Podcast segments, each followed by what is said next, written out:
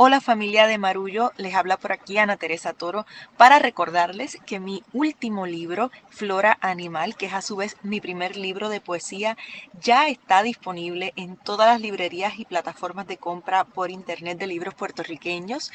Es un libro al que le tengo un inmenso amor y van a poder encontrar en sus páginas un recorrido por la memoria íntima y colectiva a partir de una observación y contemplación de nuestra flora. Les invito a que me acompañen en esta aventura poética y que me dejen saber qué les parece Flora Animal, una publicación de Ágora Cultural Architects.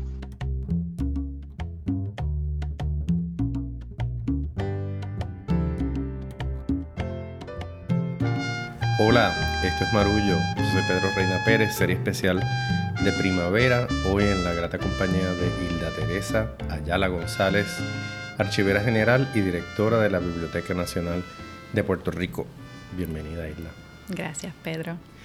Hilda es egresada de la Universidad de Puerto Rico en Calley, donde hizo un bachillerato en... Estudió hispánicos.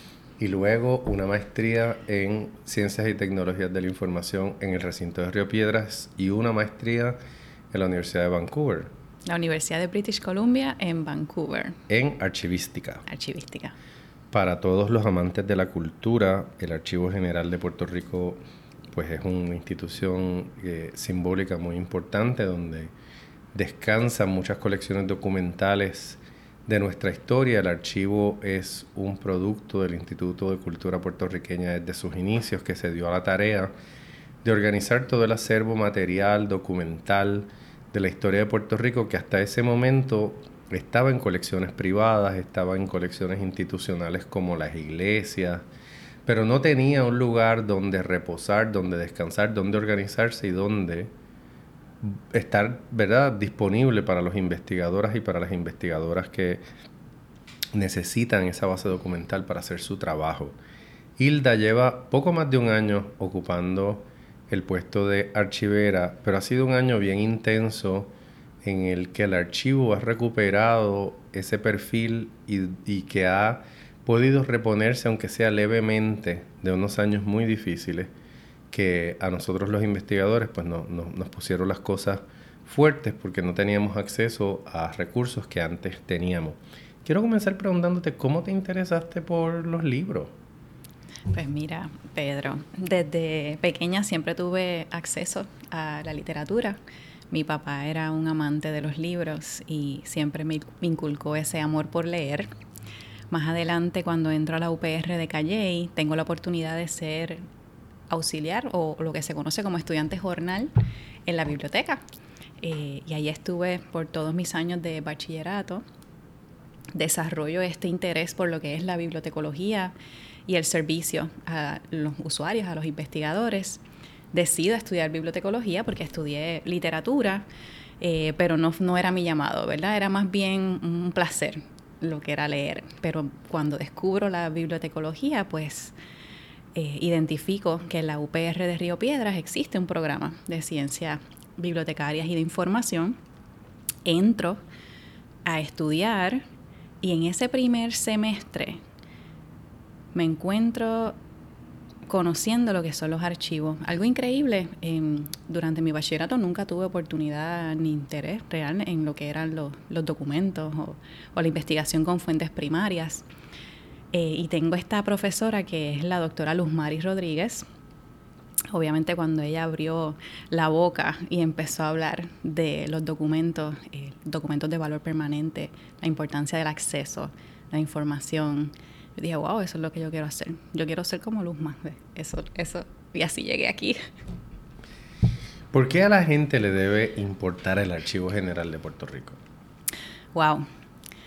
La realidad es que como custodio de los documentos de valor permanente, realmente es una, una, porque son varias instituciones que tienen esta responsabilidad de mantener un espacio en donde la gente pueda descubrir qué pasó, y crear historias de, o interpretaciones de por qué pasó y cómo llegamos a donde estamos ahora. Así que como institución primordial en, gestar o facilitar la gestación, ¿verdad?, de lo que somos como país. Eh, no sería posible sin el archivo general y los documentos que se custodian allí. Obviamente es una, una labor compartida entre los investigadores y los documentos, porque los documentos están, están en sus cajas. Pero si no existe, ¿verdad?, esa interacción con el humano que los lee, los interpreta y luego los pone a nuestra disposición para que nosotros aprendamos o, ¿verdad?, decidamos si vamos a compartir o no la visión que tienen. Pero, pero sí, eh, cada país necesita tener estos espacios de, resguardo de, de lo que fue, de cómo ocurrieron los eventos para la posteridad. Y nosotros en Puerto Rico pues tenemos esa posibilidad. En Puerto Rico hay una ley de documentos que le, impone a las agencias públicas una obligación de conservar eh, y, y, de pasar al archivo eh, los documentos. Cuéntale a nuestros podescuchas más o menos en términos generales cómo es esa ley. Pues la ley que es esta, eh, bajo eh, don Ricardo Alegría, se conoce como la ley número 5 del 8 de diciembre de 1955.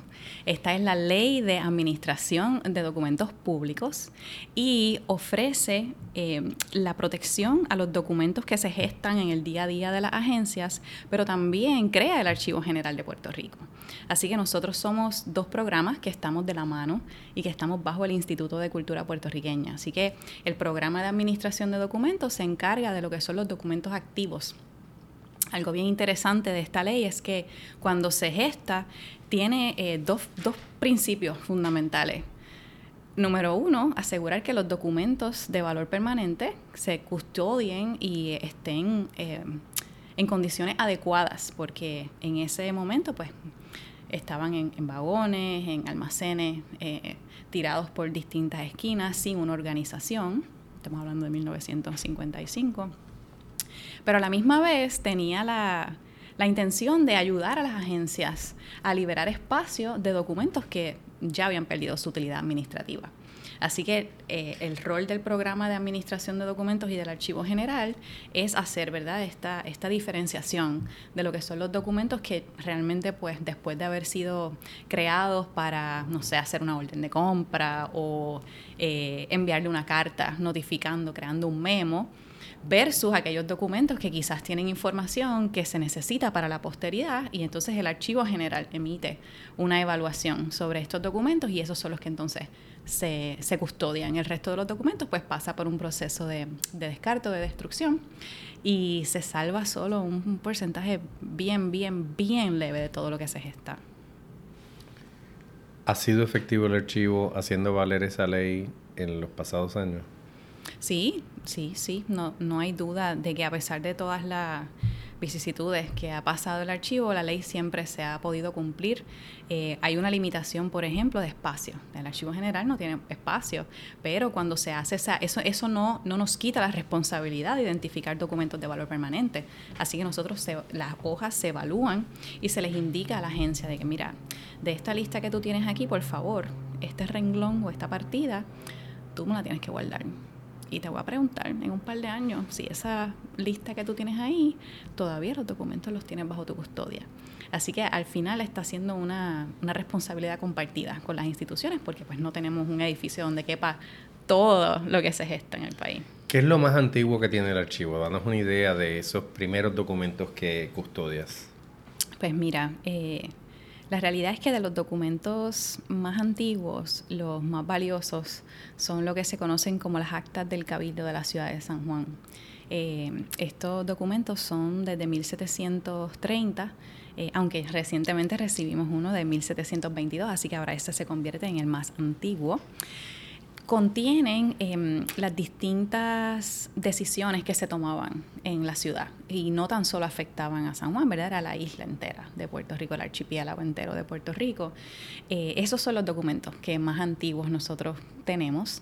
Em, parte de estos se fueron transcritos por Aida Caro y los documentos estaban en, en unas condiciones bastante delicadas y ahora con un proyecto que tenemos eh, están siendo digitalizados para que los investigadores puedan tener acceso por primera vez, además de, Doña Aida, a estos documentos que hablan sobre cómo, cómo somos ¿verdad? hoy en día y que son los, que, los documentos más antiguos que sobrevivieron.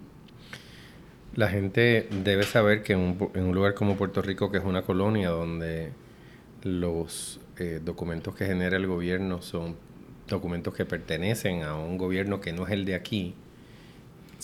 Doña Aida Caro, Costa, eh, a quien tuve el, privilegio de conocer, fue no solamente una extraordinaria historiadora, muchos de nosotros usamos uno de los libros que ella eh, editó que se llamaba Documentos para la Historia de Puerto Rico, y ella fue una de las personas a quien Alegría le encomendó la organización de ese archivo y sé que también en la Fundación Luis Muñoz Marín, que tiene el mejor archivo del siglo XX puertorriqueño, ella fue la primera historiadora que hizo ese trabajo arduo, difícil, de estar ahí eh, editando cosas.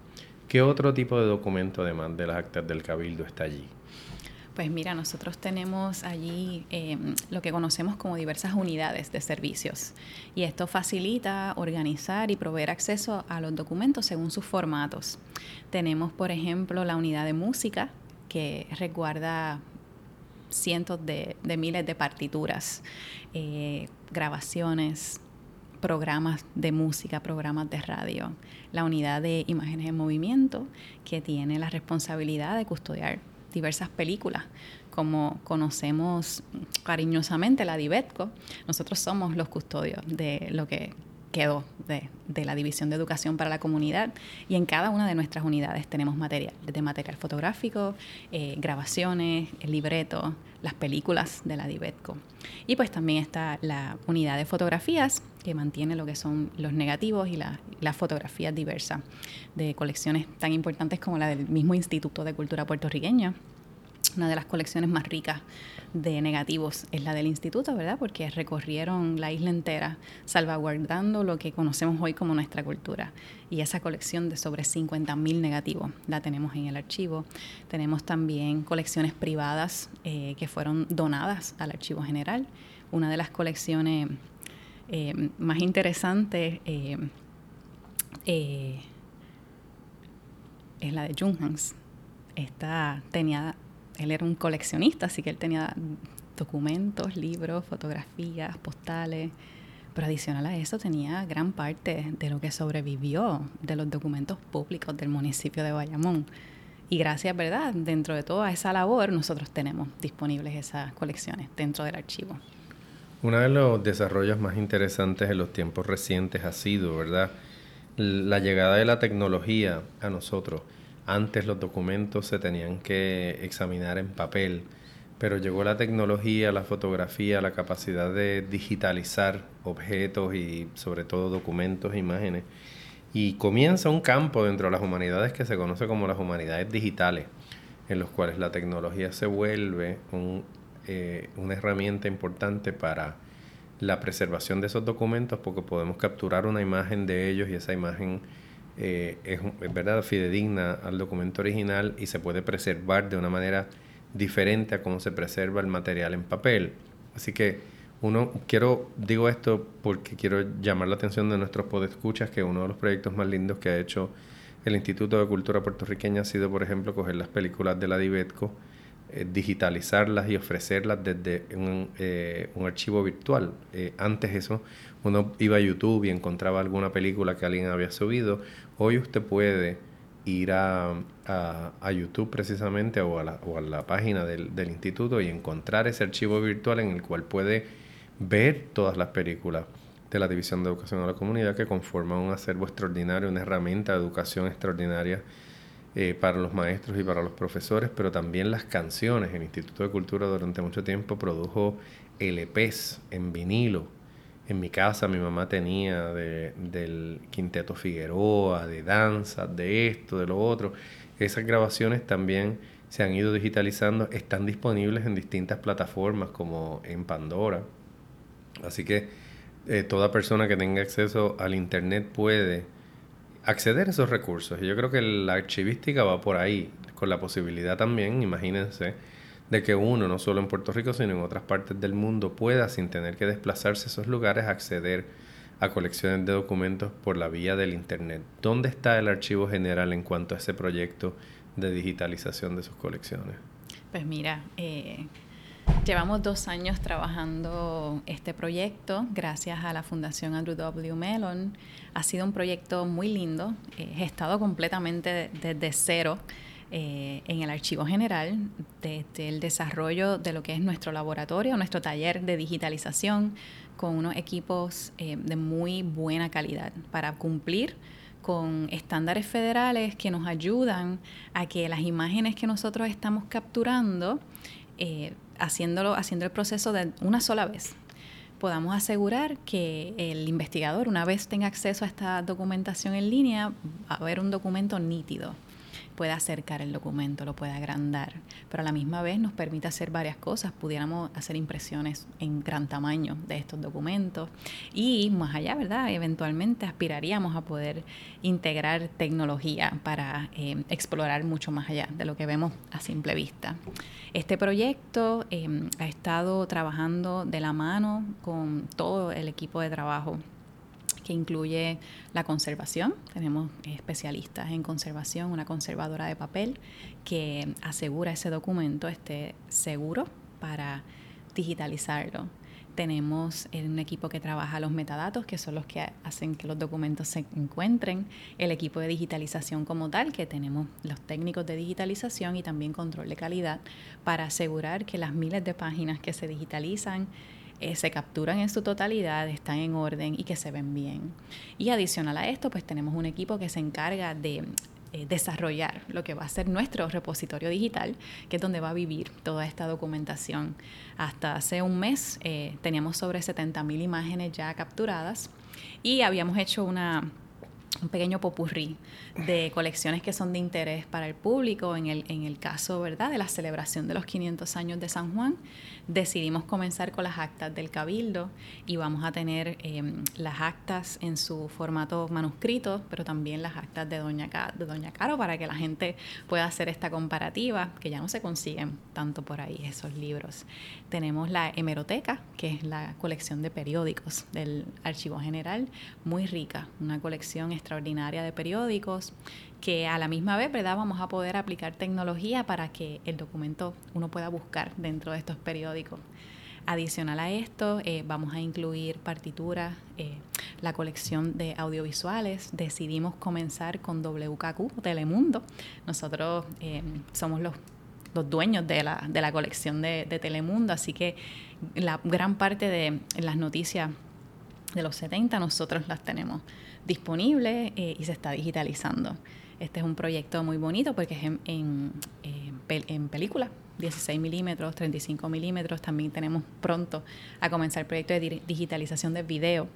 Y pues también tenemos las colecciones sonoras, que bien mencionaste el Instituto de Cultura Puertorriqueña con su maravilloso trabajo de digitalizar las grabaciones del instituto y otros proyectos, ¿verdad?, que vamos a estar gestando más adelante, pero la idea es que podamos hacer una colección representativa pero también em, que represente el, interés de los investigadores, que es lo que los investigadores quisieran ver en línea. Y esto es un reto, poder lograr un balance entre la preservación, porque una de las estrategias principales del proyecto es dar acceso a documentos que nunca nadie realmente ha tocado y ha visto, porque su estado avanzado de deterioro por la degradación natural de los materiales donde están, o como por ejemplo para tú poder visualizar una película de 16 milímetros necesitas un reproductor, ¿verdad? necesitas algo en, el medio que te permita acceder al, contenido.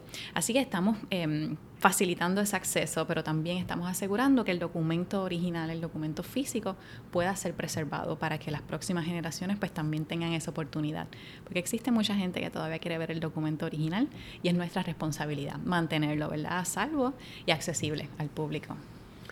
Para la gente que la palabra metadatos le, le suena como esotérica, fíjense que los metadatos son los, las palabras claves mediante las cuales uno puede invocar mediante una búsqueda un documento y un definir los metadatos de una fotografía o de una partitura o de un documento requiere pues un cuidado fino para determinar cuáles son las palabras que van a describir eso. Les voy a hacer una anécdota y no, no voy a contar el pecado, pero no el, pecador. Yo en un, momento, hace unos años, estaba buscando, estaba haciendo un proyecto público de historia y fui a un archivo de fotografía que estaba supuestamente digitalizado.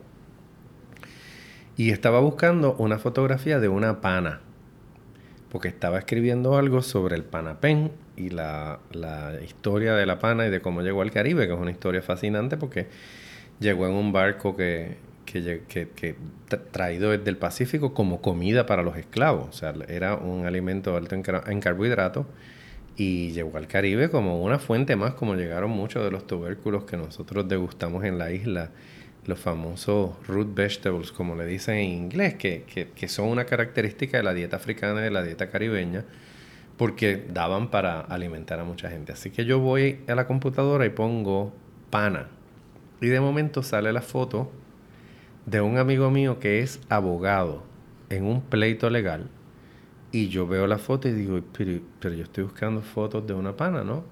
Y sale la foto de un abogado en un pleito en el Tribunal Federal y cuando miro, habían puesto en la metadata, en vez de eh, pana, habían puesto eh, la fotografía era de un caso de pena de muerte y habían puesto pana de muerte. Así que esa vocal, esa A, hizo que la computadora me entregara una foto erróneamente de un caso de pena de muerte. Por lo tanto, si usted está hablando de cientos de miles o de millones de imágenes, un error en el metadato hace que la, fotografía se pierda. Esa fotografía, obviamente, yo les tuve que decir, corrijan eso, porque nunca la van a encontrar. O sea, eh, pana de muerte no es algo que se, uno vaya a invocar en, en, un buscador. Así que eso por un lado. Lo otro, las tecnologías para este, leer los papeles, ¿no? Eh, character recognition. Es fantástico porque si hoy día usted, ¿verdad? Hace 10 años, 15, 20, usted tenía que hacer una búsqueda en periódicos, tenía literalmente que sentarse con micropelículas a mirar en una pantalla, literalmente a leer el periódico todos los días para encontrar una noticia y hoy la tecnología nos permite que esas sábanas de periódicos se vuelvan textos reconocibles y obviamente cada palabra se vuelve un elemento de búsqueda y ahora pues hacer una búsqueda o en el futuro, porque no creo que estemos ahí todavía, ¿verdad? Sobre todo con los periódicos puertorriqueños, pero un día la inteligencia artificial va a permitir que los periódicos antiguos se vuelvan textos en digital que se pueda eh, acceder a ellos y que tú si quieres encontrar, qué sé yo, esto es un ejemplo de la vida real, los otros días me estaban preguntando el Scambron Beach Club, eh, dónde podían encontrar imágenes, información sobre las carteleras del Escambrón y yo crecí con una madre que le encantaba ir a bailar al Escambrón, pero yo le, le tuve que decir a quien me preguntaba, vas a tener que ir a una hemeroteca en estos años y sentarte a buscar los periódicos y literalmente ir día tras día mirando los anuncios de los eventos que ocurrían en el Scambron Beach Club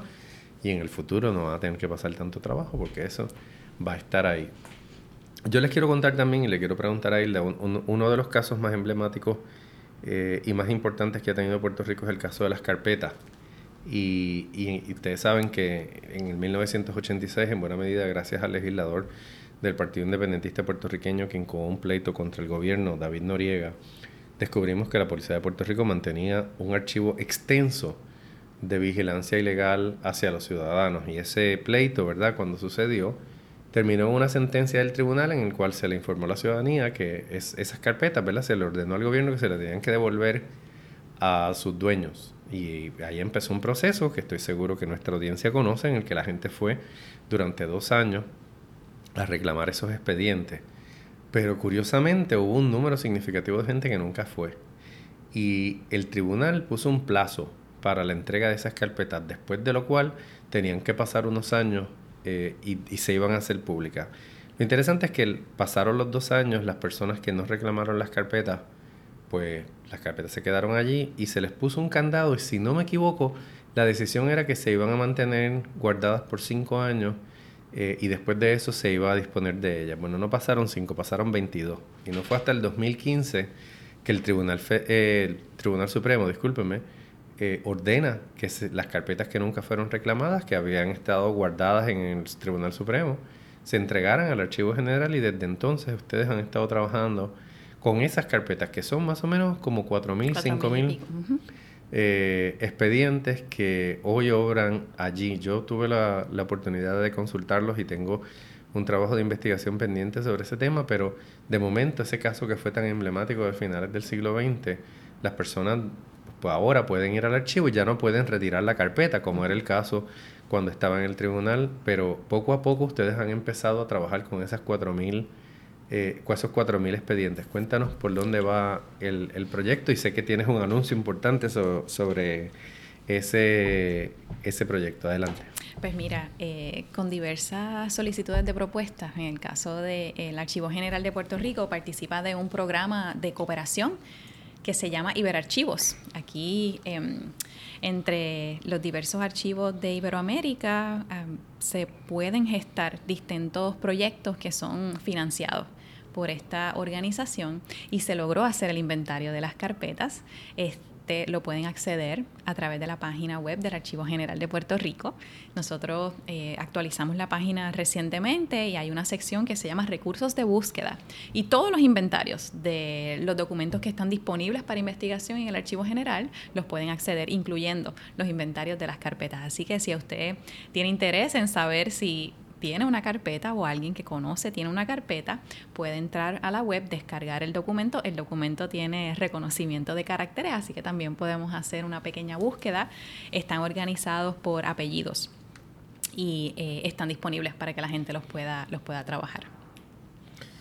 Ese, esa colección es un ejemplo de cómo el archivo se vuelve una herramienta importantísima para el estudio de la historia contemporánea, porque ¿Cuáles son las, verdad, qué razones tendría la ciudadanía para no haber reclamado esos documentos? Yo, por ejemplo, he teorizado que eh, la policía, cuando usted, si alguna vez usted ha mirado alguna de las carpetas que produjo la unidad de inteligencia de la policía, a veces eh, el nivel de especificidad de esos expedientes era alucinante.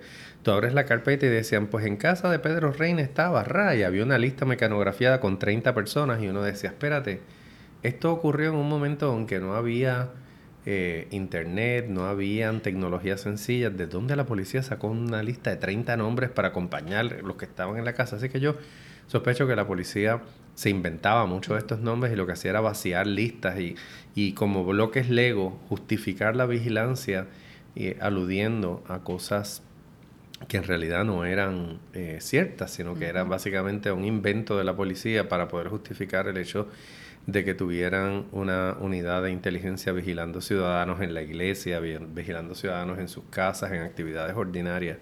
Y es fascinante acceder a estas, carpetas en este momento y ver todo lo que ahí estaba. Ahí estaban papeles, a veces había fotografías. Eh, esas fotografías en sí mismas son un documento eh, impresionante porque... Y de la misma manera, eh, en la parte de atrás de las fotografías colocaban los nombres, trataban, ¿verdad? Como que identificar quiénes eran las personas que estaban retratada. Yo recuerdo gente que no, o sea, yo, yo por ejemplo, cuando examiné el inventario de carpeta, identifiqué nombres de gente que trabajaba conmigo en la universidad, mucho mayores que yo, y tuve ocasión de hablar con algunos de ellos y, me topé, por ejemplo, con dos móviles para no buscar las, carpetas. Uno, una persona que no, cuyo nombre no voy a nombrar, me dijo, yo me había ido a estudiar a Estados Unidos y en esos dos años no, no estaba aquí, no estaba al tanto de lo que estaba sucediendo y nunca la reclamé. Otra persona, sin embargo, me dijo que le producía mucha vergüenza porque había sido acusado eh, en un momento, en un pleito con la policía y venía de un pueblo chiquito de la isla y la policía hostigó a su familia y él del susto nunca quiso ver qué era lo que había en la carpeta y de hecho se tuvo que ir de Puerto Rico después de eso porque inclusive lo coaccionaron para que se declarara culpable porque si no se iba a arriesgar a una pena mayor y él era muy jovencito y su familia pasaba muchos sacrificios para educarlo y él casi con lágrimas en los ojos me dijo para mí esto es un episodio traumático y por eso no regresé a él. Así que ejemplos como este de la colección de, de las carpetas no reclamadas que están en el archivo general aguardan por las personas que quieran ir al archivo a acercarse a la historia y acercarse al pasado. ¿Qué otros proyectos trabaja el archivo en este momento que puedan ser de interés para los aficionados a la historia? Pues mira, em, como parte de la misión del Instituto de Cultura Puertorriqueña y alineado a este, nosotros tenemos básicamente dos metas preservación y acceso, ¿verdad? Estos son siempre dos puntos bien importantes dentro de la archivística. Y relacionado a esto, nosotros hemos tenido la oportunidad de solicitar a varias entidades que proveen fondos externos para hacer proyectos bien específicos de conservación y de acceso. Uno de los proyectos de interés es eh, estas actas del Cabildo de la ciudad de San Juan están siendo intervenidas por una conservadora de papel para asegurar, ¿verdad?, que estos documentos, una vez se digitalicen, se puedan mantener para la posteridad. Y esto es una subvención del National Endowments for the Humanities.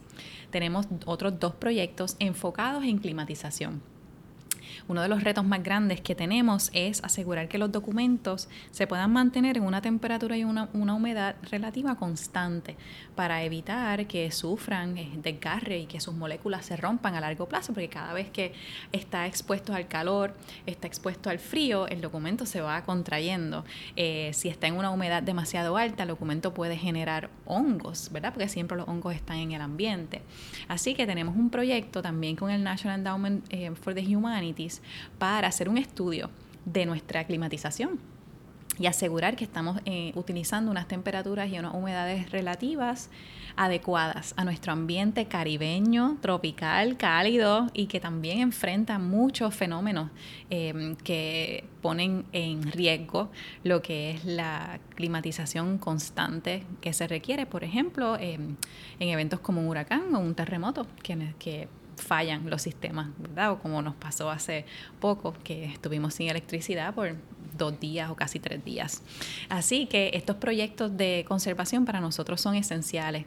Adicional a esto, hemos estado trabajando proyectos específicos para el edificio. Y esto, ¿verdad? Con el apoyo de dirección ejecutiva y unos fondos que se conocen como fondos CAPEX, que son fondos de mejoras permanentes. En el archivo hemos estado trabajando cuatro grandes proyectos. Número uno, actualizar el sistema de detección de incendios. Eh, antes pues utilizábamos los detectores de humos regulares, ahora existen sistemas mucho más complejos que están constantemente aspirando el aire para identificar posibles partículas que representan un peligro Así que estamos instalando esto.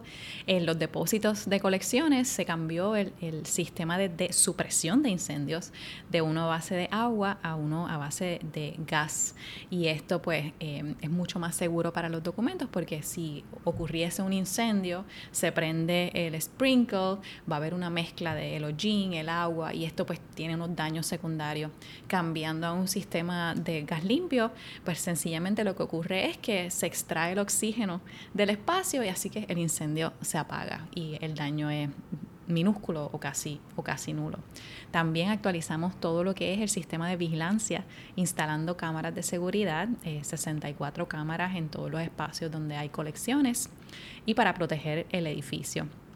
Y finalmente, con un proyecto de renovación del sistema de climatización como tal, en donde adquirimos dos unidades nuevas de climatización, dos chillers, ¿verdad? unidades de enfriamiento nuevas, estamos instalando un sistema de control de temperatura y humedad. Y esto nos va a permitir que cada uno de los distintos espacios donde se custodian las colecciones tienen una humedad y una humedad relativa, una temperatura y una humedad relativa que es adecuada para esos documentos y eh, responde ¿verdad? nuestra realidad como, como país. Así que estos son ¿verdad? algunos de esos proyectos que estamos gestando actualmente, todos enfocados en preservación y acceso y obviamente pues el de digitalización de Melon Foundation que todavía tiene un año de vigencia y pues estaremos esperando liberar ese repositorio digital donde las personas van a poder acceder a, la documentación muy pronto este verano.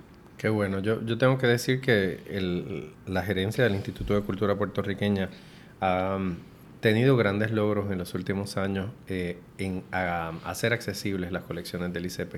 Tenemos la página de Cultural PR, donde por primera vez la gente puede acceder a un calendario eh, orgánico de las actividades culturales en Puerto Rico y afuera. O sea, usted puede entrar y poner cosas en ese calendario y ahora no se tiene que que devanar los sesos pensando, ¿qué está pasando? Vaya Cultural PR y se va a dar cuenta que eh, ahí hay un programa y lo puede, puede acotar sus búsquedas por, por el lugar donde usted se encuentre o el tipo de actividad que usted está buscando.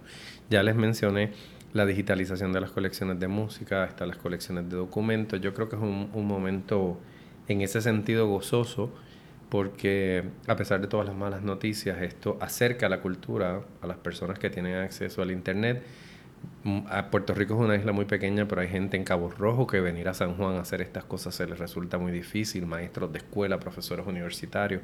Por lo tanto, con la tecnología vamos achicando y derribando las barreras que nos, nos alejan. Y entonces todo este material para los puertorriqueños y las puertorriqueñas es un material fundamental, porque cuando tú vives en una, una situación de sujeción colonial como la nuestra, la cultura, siempre está en entredicho y uno está siempre buscando las maneras de defenderla y de afirmarla, irrespectivo de la ideología que usted tenga. O sea, yo creo que los puertorriqueños todos convenimos agradablemente en que nuestra cultura tiene un valor extraordinario para todos nosotros.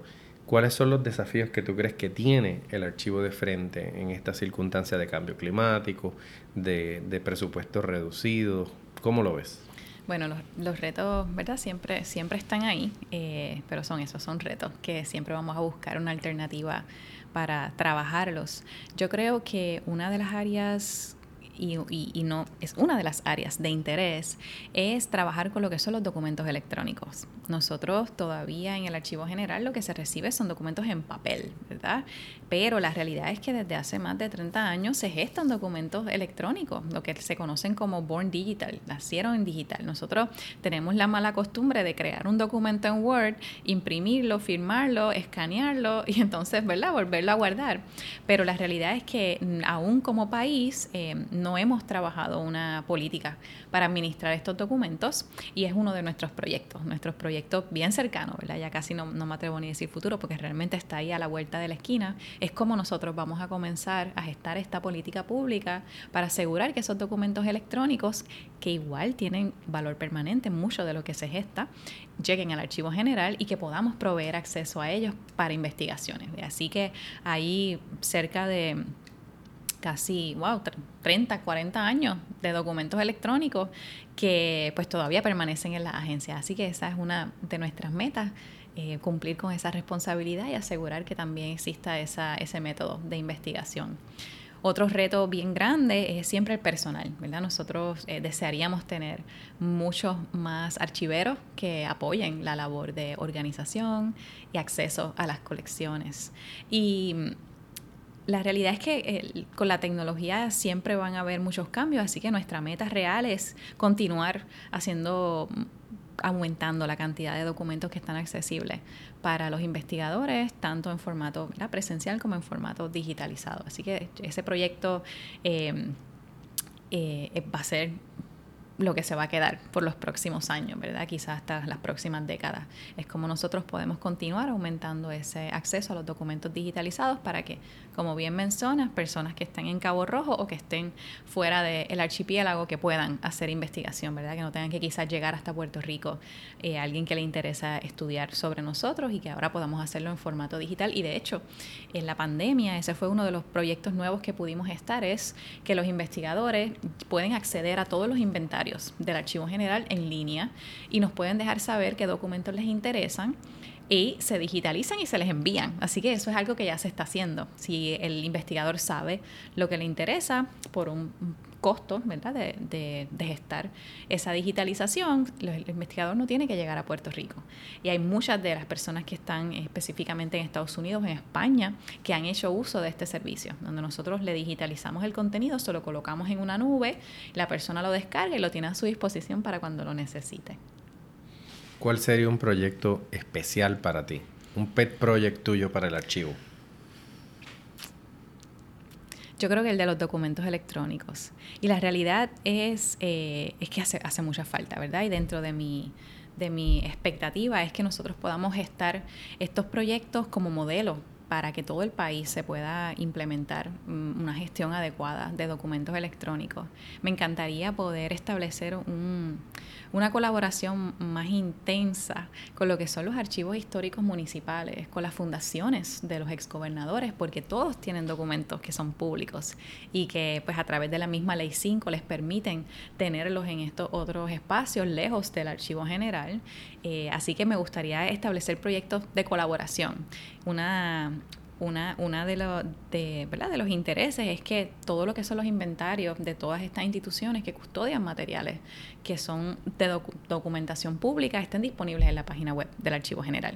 Y que eh, las personas tengan un solo lugar donde puedan consultar la mayoría de la información y acceder a la información que necesitan. Ahora, actualmente, pues hay diversas, eh, Carolina, Caguas, tienen una página informativa pero sería chévere que pudiéramos estar algo, ¿verdad? Entre todos, porque al fin y al cabo, pues todos estamos custodiando y tenemos la misma responsabilidad.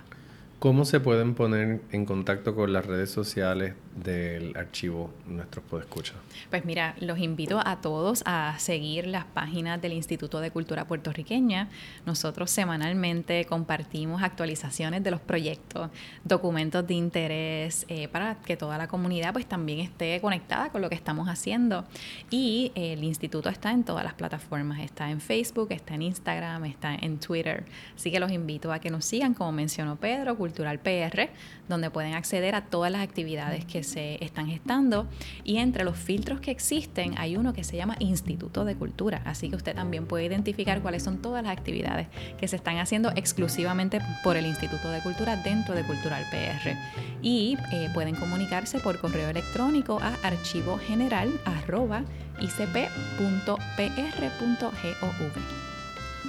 Pues Irland, yo te doy las gracias por estar con nosotros en esta serie especial de Primavera de Marullo. Gracias por la invitación.